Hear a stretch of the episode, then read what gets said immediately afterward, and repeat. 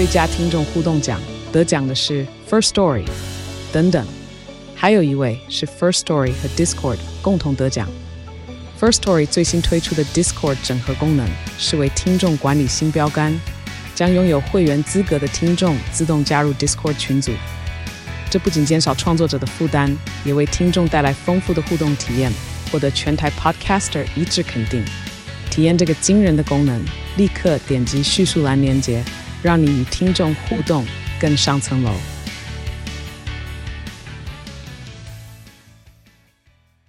我是赵少康，欢迎你来到赵少康时间的现场。天气呢，马上要清明连假了哦，两天下雨，两天好啊。气象局说，今天三月三十号，微弱锋面通过啊，东北季风增强，北部及东北部白天高温略微下降，来到二十二到二十四四度啊，其他地区二十八到三十一度。吴德荣在他的专栏中说，明天白天有短暂空档，各地转为多云时晴啊，说今年不至于清明时节雨纷纷哈，连假不下雨的时间还是比较长，比下雨的时间长。周六啊，有部分地区会下阵雨啊。礼拜天大部分是好转的天气，礼拜天就比较好。礼拜一到礼拜三多云到晴，所以看起来还不错啊。就是礼拜六啊，可能有下雨啊。然后呢，明天可能下一点，礼拜六下一点，礼拜天开始大部分地区都好转，一二三是好的啊。下礼拜三晚上封面一入，转有阵雨哈。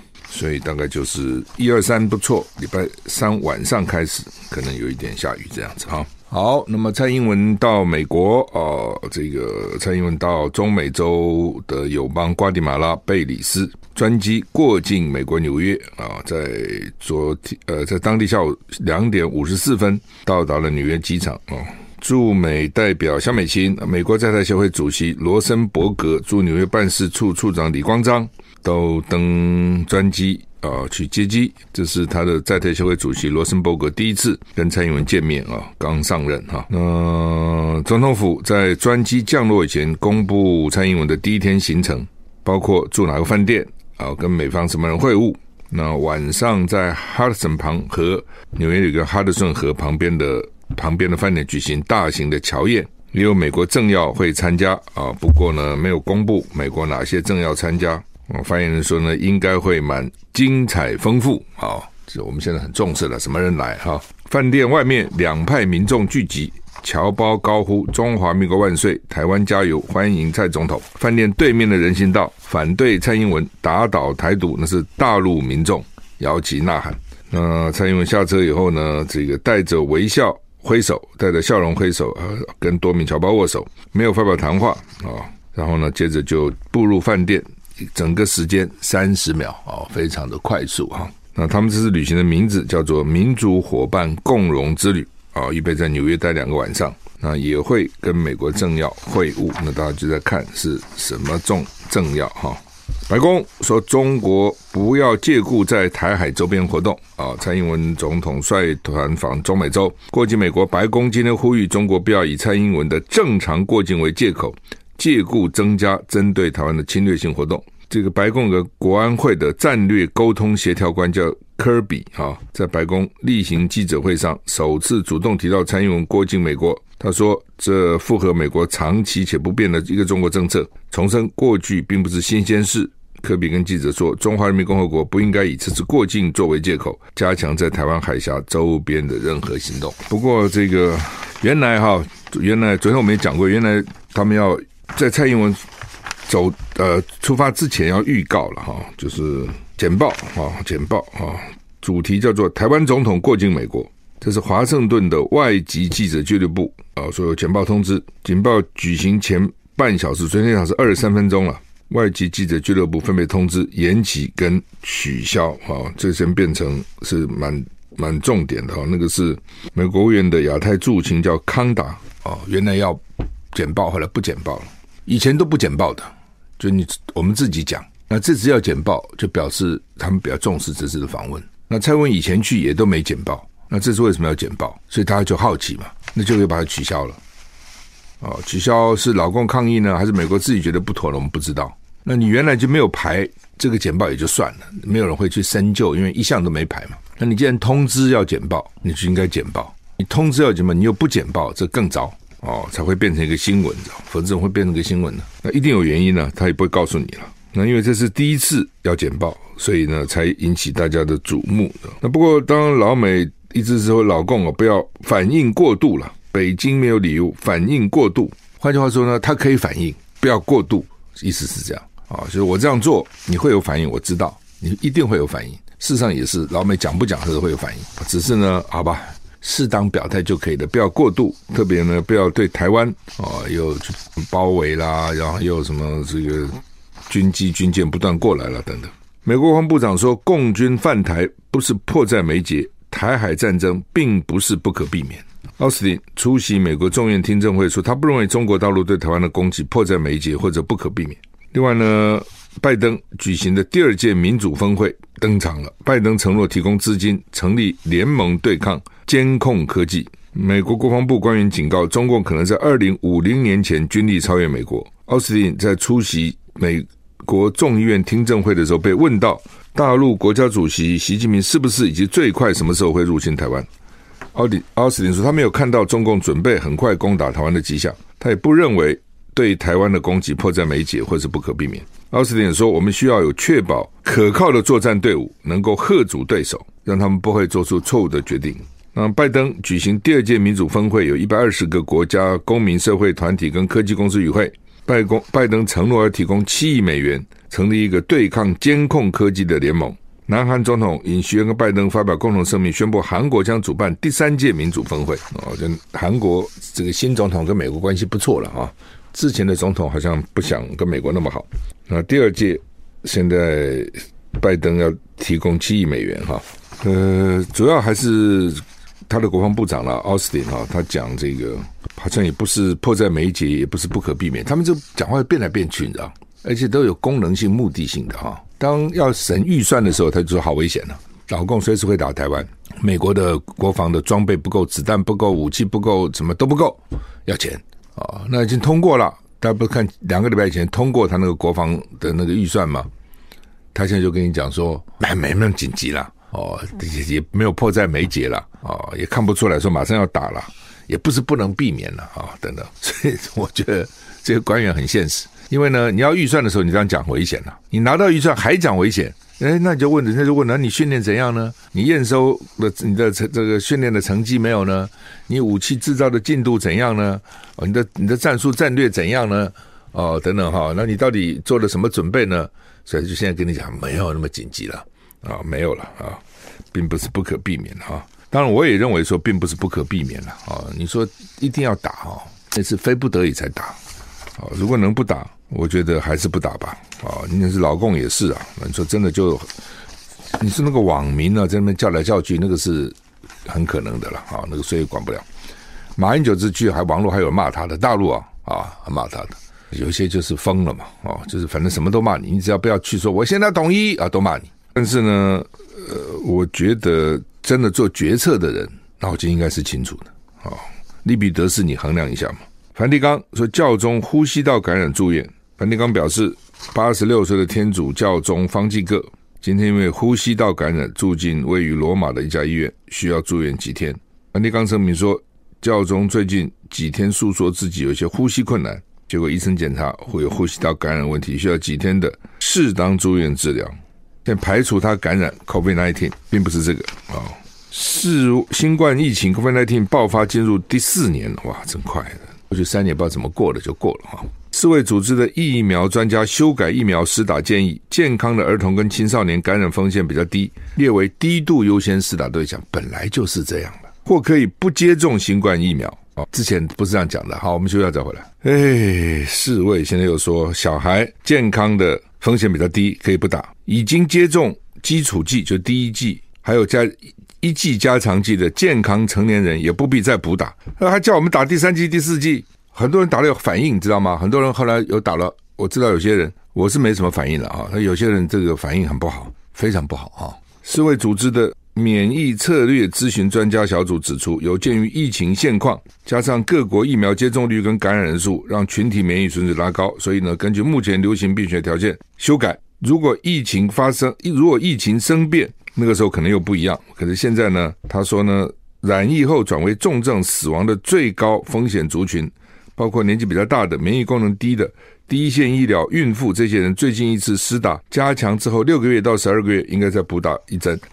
就除了这些人以外，中度优先的，这是最优先的。中度优先的包括有健康风险的儿童跟青少年，还有六十岁以下的健康成年人。这些人如果已经施打基础剂跟第一剂，就不建议固定补打加强剂。这这类对象再补打加强针没有安全疑虑，但不建议固定补打，因为呢，对整体公卫健康的好处微乎其微，好处不如预期。六月六个月大到十七岁的青少年如果健康，列为低度优先接触接种推荐，就是六个月大到十七岁其实是可以不打的，就这个意思。低度优先，其实其实开始就是这样子啊，一开始的时候不就讲吗？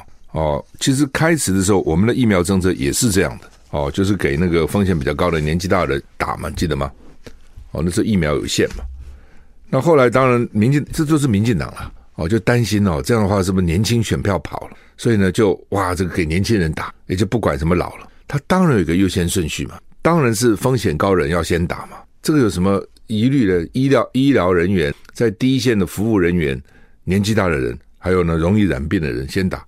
本来就是这样哦，那台湾开始也是这样，后来就乱了套了哦，后来就乱了套了，人什么小孩啊什么都下去打了哈，哎，就是真的是没必要，但是但是当时他就这样啊，哦，整个社会也是这样子，那现在呢，这个 WHO 跟你讲说其实不必啊，然后呢，而且呢，意思就其实也没什么好处，没讲说其实还有坏处哦，只是没讲而已啊。英国查尔斯。第一次国事访问，访问德国，强调携手抵抗乌克兰。查尔斯三世即位之后呢，首度国事访问，访问德国柏林。他说，英国跟德国应该团结一致。英国跟德国其实是世仇啊，打过来打过去啊。英国、法国也是打过来打过去了哈，支持乌克兰抵抗俄罗斯啊。他是第一次访问啊，在布伦布兰登堡大门受到德国隆重的军礼欢迎啊。德国总统说。二二十九号正好是英国脱启动脱欧满六年，我们刚开始双方关系的新页，开展新页了哈。很多人担心英国脱会让德国人跟英国人渐行渐远，但是没有，你看人家英国总王都来了哈。这个查尔斯三世原本国事访问的第一站是法国，但是因为法国年金改革引发社会动荡，所以呢就取消访问法国，去访问德国啊。他们就是要一起对抗俄国。嗯，礼拜四。乔三世将在德国国会联邦下议院发表谈话，预计也会会见一些乌克兰难民，部署大概九百个警察。法国现在很糟哎，那个示威一塌糊涂啊！我有朋友本来要到法国去的，结果呢就完了，度假的现在不去了，不是台湾了啊，他们从美国去，现在不去了啊。那听说那个垃圾臭的要死，整个法法国臭都罢工嘛，车什么反正哎就是一塌糊涂了哈。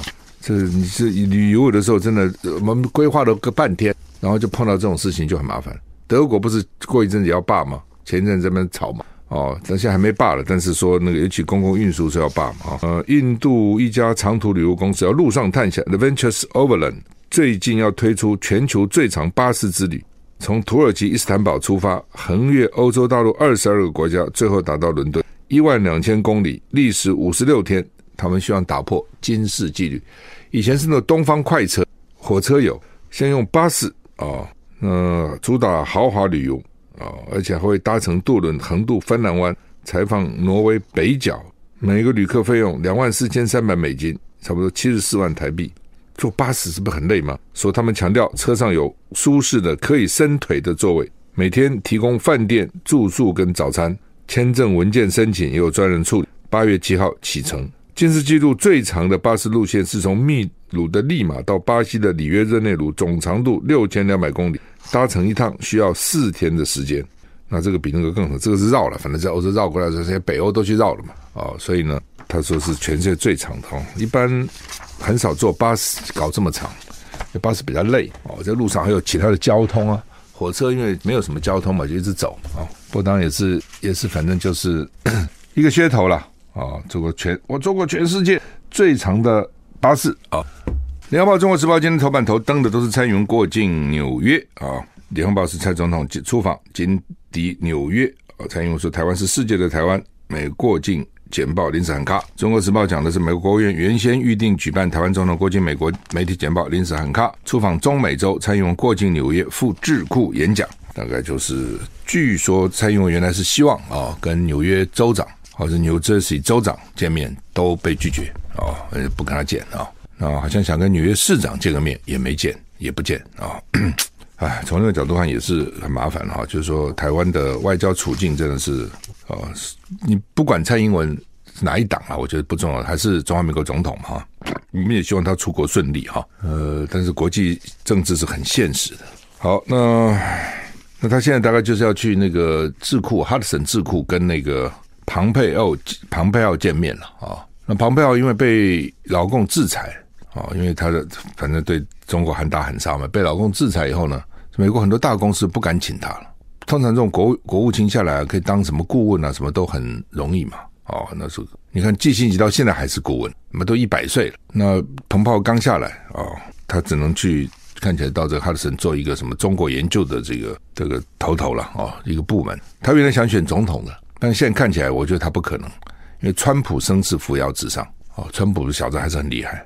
川普其实就是靠着他有三十八趴的选民强烈支持他哦，他川普的招了，在共和党也是一样，就是刚刚出道的时候呢，其实并不是大家都支持他哦，可能就是百分之十几啊、二十的人支持他，那够了，因为开始二十几个人竞选了，他一个人独得二三十趴够了，其他人就分了六七八十趴，对吧？你二十个人分八十趴好了，一个人多少？四趴嘛，他一个人二十趴就赢了，所以一关一关过关斩将，他现在大概有三十几趴的。坚定支持者。那本来说德州，呃，本来说那个佛罗里达那个州长很厉害，哦，声望很高，这次又竞选州长大赢。就昨天我看那个民调，川普大赢那个德州州长，啊，德那个佛罗里达州州长德桑德斯，啊，所以看起来共和党这个川普还是蛮强的，哦，如果如果拜登做不好，他更可以讲，你看你把我把我干下来，他做什么样啊？哦，等等，嗯，好，那么。台湾沿海怎么那么多浮尸？这很可怕，这搞什么鬼啊？哦，台中港的离岸风机的平台，三月七号发现一具男男的浮尸，说可能是被越南的这个观光客丢包。越南最多，为什么呢？他们从中越边境啊，因为很长嘛，从那边他很容易就走私进到中国去了。从那边人就进去，把人就从那边送进去。你进了中国以后呢，他就想办法到广东、福建的沿海，然后在那边坐渔船呢，再想办法偷渡到台湾。哦，那偷渡台湾，在中间肯定就交给台湾的渔渔民或台湾的走私犯了，然后伺机从台湾的沿海什么地方月黑风高的时候就上岸，大概这样子，然后就去打工了。那台湾现在因为虚工恐殷呐，工人不够啊，所以待遇都给的不错，所以台湾现在逃逸的这个家庭看护工也不少。就原来在家里做，那跑到工厂去，待遇会高一点啊，而且你在家里做呢，多无聊啊，还陪老人。你到工厂去，男男女女这边啊，包括同乡。啊，在里面嘻嘻哈哈，有些人可能觉得比较好了，但是我也听说有些在抱怨说还太辛苦了，在比在家里面做这个看护工辛苦多了，钱钱是多没错，但是工厂里面很辛苦，所以每个人追求不一样哈。因为也有这个从家里跑去工厂的，也有那个到了工厂又觉得不好，又想回家里头。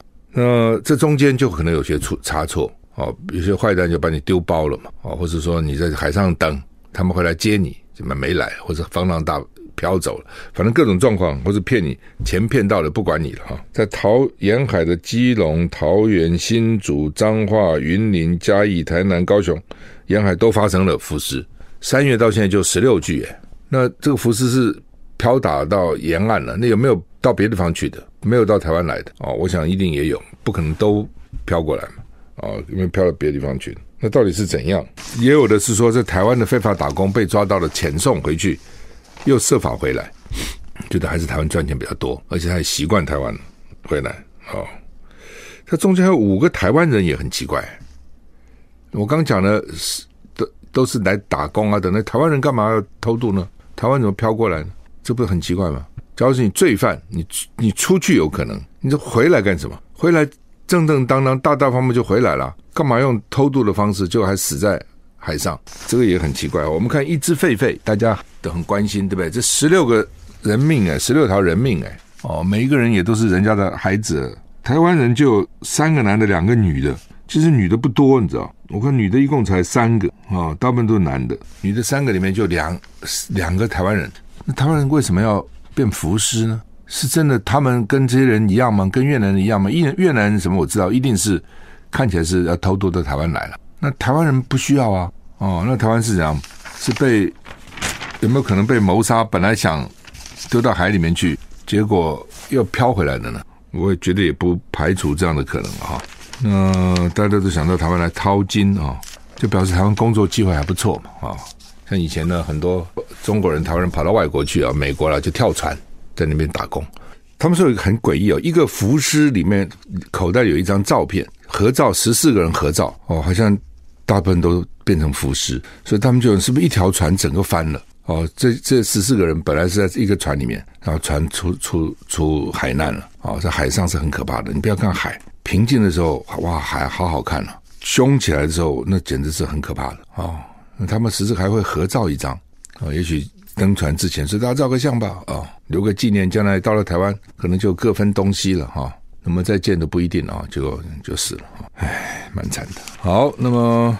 六福村现在承认那个狒狒是他们的啊，联合报的头版也说六福村认了，狒狒是我们的啊。然后呢，中国时报的头版也登啊，六福村道歉，承认狒狒是该团该园区所有。为什么呢？兽医认出结扎特征吻合啊，就是说呢，去查，因为他现在没有晶片，所以不知道他是谁的。但是呢，大概每个医生做手术的那个方式不同。那狒狒大概公狒狒都要结扎。哦，应该是吧，吧，应该不是母的结扎吧，反正不管，母的也有结扎的哈。就是说结扎的这个方法特征吻合，就什么样结扎的方法啊？比如说线怎么绑啦，结扎怎么结扎，大概它有一定的，每个人可能不是完全一样。开始的时候呢，六福村是否认的，说我们没有，而且呢还去查，说比申报还多一只，原来说一百五十五，后来变一百五十六，多一只，所以他说怎么还多一只呢？那他们就说其实很难查哦，因为狒狒它动来动去啊，动来动去啊。查的保育员查死了啊、哦！说要晚上查，因为白天呢都在动，晚上睡觉也许比较好查。弄了个半天，才就是他们的。大家猜来猜去，台湾有三个地方园区有这个狒狒。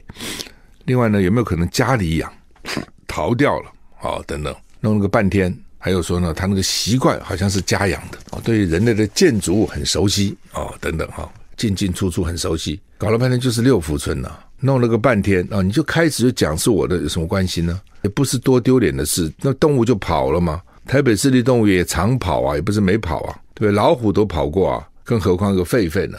哦，那种猴子啊，猴猴灵长类这种很灵活的嘛。常常我觉得说，诚实是最好的政策。你就开始讲说，抱歉哦，我跑了，那我们进来来围捕。你就想说，奇怪了，那不是他的，怎么围捕他也派人去嘞？哦，这个很奇怪啊。哦，就是他自己看起来是知道是他的，我不认为他不知道。那就不早讲了哦，所以我觉得 这这些人就很奇怪那个心态，因为你混混得过去啊。那他说他还要告那个猎人，因为猎人说是六福村的兽医呢指示他下令说你可以打去打，他打了。那猎人觉得自己很冤啊、哦，说台湾一共才就那么十几个猎人，十七个还是十九个是要有执照的，而且原住民才可以当猎人，他是有执照的。那猎人觉得自己冤是。你们叫我来，你们麻醉枪打不到，叫我打，我打了，那现在怪我哦。那现在大家就查了，说猎人是讲真讲假，那谁叫他打呢？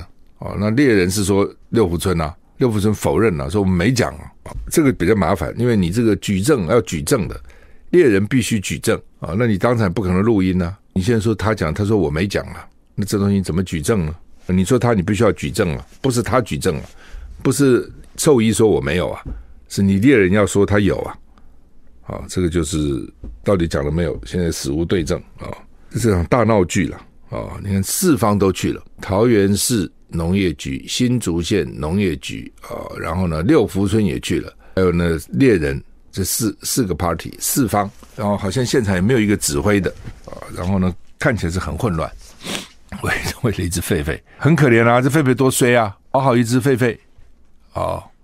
也是一个生命嘛，我们常讲说，你看到那个生命，不管是都有所谓不忍心嘛，对不对？好好把它打死，不忍心嘛，他也没干嘛，他没犯错，他就是跑掉，跑掉是追求自由也没错啊，对不对？甚至很多人是反对动物园的哦，是说你把动物养起来就不符合动物的本性嘛？我是没有那么绝对啦，我是觉得它在野外不见能活嘛，这是第一个。第二个，大家也看一下嘛，让人家看看动物长什么样哈。这我们从小我很喜欢逛动物园，但讲实话是不太人道了啊。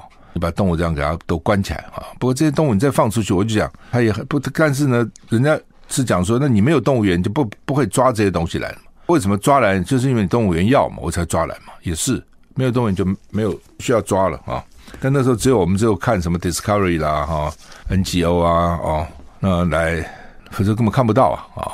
但不管怎样了啊，你就是好好的一个把它打死，当然大家就很生气。尤其我是觉得，经过这十几天，狒狒跑来跑去，跑来跑去，大家跟狒狒有一种感情的情感的连结了，很奇怪。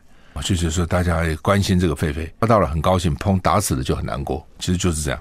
那现在在发觉是六福村开始在骗，现在说是是我们的，那这时候六福村已经被网上已经被骂骂爆了。我想啊，这就是你要花多少钱做公关哈，都很难挽回来啊。就是说开始就不要骗嘛，你开始骗，大家最多只是说，哎，你有什么不小心把它搞掉了哦，最多这样子哦，你有什么不给他植晶片，就是这样而已嘛。道德上不会有比较没有瑕疵了，只是行政上有疏忽了。那你们骗，然后搞了个半天，然后现在呢又死了。我觉得对六福村的形象其实不好的，很不好的。好，那么严宽恒啊，哎，严宽恒其实是个老实人了啊，那口才也不顶好啊，不过现在听说有进步哈。昨天前天晚上被搜索，跟他太太搞了十个小时，然后最后呢一千万交保，他太太五百万交保，两两个加起来一千五百万，这是重保，这是很很重的保。你看最近几个案子啊，台南市议长啊，什么贿选呢，也就是一百五十万、一百二十万，哦，很少搞到。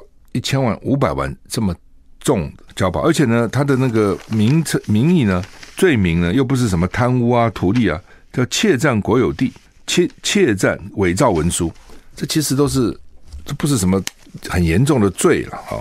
那什么叫窃占呢？就是他们大概以前去标了政府一个地了啊，那标了以后呢，就盖房子嘛，盖房子可能呢。有些可能是，据说是他自己的私地，有些是标来的。那另外呢，可能有些呢还没有租来，他的这个建筑或什么围墙什么有侵占到那个那块地，大概有这样。那选举被拿出来骂了，后来他就把它给卖了，说当时呢很急的就低价出售。好，那现在问题来了，这已经过去了，他就选输了。为了其实这个事情蛮影响蛮大的，就是选举是这样的，你一辈子做再多好事。你只要一件事给拿出来，什么乱打一通哦，人家就忘了你做的那些好事，其实都没有，就是这件选举就是这样。你说公不公平？不公平，但是事实其实就是这样子啊。好，那那现在为什么他只有去登记选里长呢？上次呃，省省选立委呢？上次他选立委哈，就是补选那次啊，他不太想选，他犹豫过来犹豫过去。那这次呢，好像看起来蛮坚定的要去登记国民党的初选。为什么？听说当地的里长哦，希望他出来选。就是他服务比较好哦，这他们就是总服务基层这些路线嘛啊，所以国民党的那个初选还去登记了，诶，才登记没两天，怎么就开始被约谈啊，被搜索啊，被这个重金交保啊？大家觉得很奇怪啊，哦，所以联合报说叫大炮打小鸟啊，而且你说什么伟大的罪名吗？没有啊，窃占、伪造文书，这其实是一件事，什么意思呢？一件事哈，就是说说他有些房子盖在没租的土地上，所以就窃占国土。以前像这种状况呢，就是哈有了都会有了，因为我们国土很多嘛，才能有很多人不是在那搞个这个东西，种个什么东西，盖个什么东西。那被抓到以后呢，就就协商就赔钱哦。听说他也赔了十几万，然后呢，那你就租嘛，我给你定租也就租你这块地方嘛，要不然就不用嘛，我要用我就租嘛，付租金嘛，哦，那一般也就结束了。检察官很少为这去起诉人家，那搞不完。就他当事人跟国有财产局都已经和解了嘛，该赔的也赔了，该罚的也罚了嘛，哦，就算。但是呢，这这次就是不行，说你是怯战啊，这是第一个。第二个呢，说他那个房子卖给人家了，里面还有他一些家具没搬走，所以就说他是假买卖，假买卖你就是伪造文书了，你的合约啊，买卖合约就伪造文书。我只是不解哈，就是说他就算真买卖假卖，没有怎样呢？这个有违什么法呢？哦，好像也没有违违什么损害了谁的利益呢？那可能就说你使公务员登载不实。我唯一能想到是这个。哦，我我我把我把东西卖给你，哦，可能真卖给你，或是假卖给你。我就算假卖给你，我也没有影响到谁啊。我就是对这一点去检察官这样去叫一千万交保，这个很奇怪，真的很奇怪啊、哦！因为假定说你这个你这个案子房子是违法的，那我就去追究这个违法房子怎么回事嘛。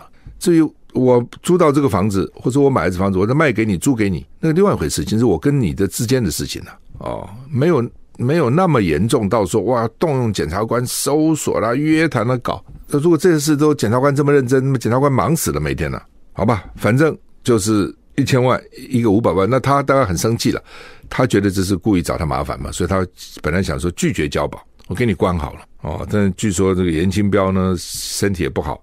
这个觉得关关在里面不知道会怎样啊？哦，你关在里面会不会被其他人殴打了、虐待了、排挤了？你不知道会怎么霸凌了什么？这很难讲哦。所以一定说，哎，交交钱，交交交交就交交吧。而且那个钱家人拿得回来的嘛，做保的钱是拿得回来。只是一般的法界人士说，这很奇怪啊，怎么会这么重呢？哦，说少个零也也就是不要说。一千万、一百万都很多，啊，还是一千万交保呢？哦，而且他这个罪也不大，他为了这是逃亡嘛，也不会嘛，所以就很奇怪。哦，那你看检察官最近很积极啊，把国民党籍的云林县长也押起来了，把国民党籍的澎湖不不县长议长对不对？讲错了，云林县议长也押起来了，把国民党籍的澎湖县议长也押起来了。哦，然后呢，抓那个王文忠，又说他那个什么啊，八八枪劫案，什么红姑，什么到大陆他安排的哦，等等，他跟国民党关系不错哦，等等啊，然后他压起来了。那现在呢，直接去搞严宽恒啊，哦，整个焦点就立刻转向哦，原来在民进党黑金啊，台南啊，八八枪劫案啊，什么这个呢，哎，现在就变成立刻就转哦，所以你就知道有执政权哦，这个执政权又又司法来操控的话呢，是蛮可怕的啊。哦马英九啊，去看南京大屠杀纪念馆哽咽哈。马英九一定有很大的感触，他对这个抗战蛮重视的哈。对抗战的时候，对我觉得有一次他在总统府请客，还请我去哈。他为了什么？他你看我这个人请我吃饭，我只记得吃吃了个饭，好像他为了一些外宾还是外国人，当时在这个大陆的时候曾经帮助中国人，他就宴请他们的后代，好像还不是他们那些人，可能都不在了，他们的后代。在总统府请客哦，那他提到抗战，他有很多的故事了啊，他记得很多事情啊，他对这些事是很重视的哈。哎，这是人一到战争就变得很残酷，你知道哦？日本人平常很有礼貌啊，对不对？日本人平常你看都很有礼貌啊，你鞠躬啊，这个要要要离开的时候离不开了，为什么一直举一直举？怎么到打仗的时候那么残暴呢？所以说打战争真的是很可怕，你。进到那个情境，进到那个战场，你就变了人了。美国很多这样子啊，去打仗或者去虐待那个战俘，他们说奇怪的，之前在家乡他不是这样子啊，很温和一个人呢、怎么打起仗来变成这样子？可能因为各种状况吧，哈、哦。那所以战争是很可怕的，打过战的军人没有希望再打仗的，哦，只有文人搞不清楚才每天在那鼓吹打仗。好吧，我们时间到了，谢谢你的收听，再见。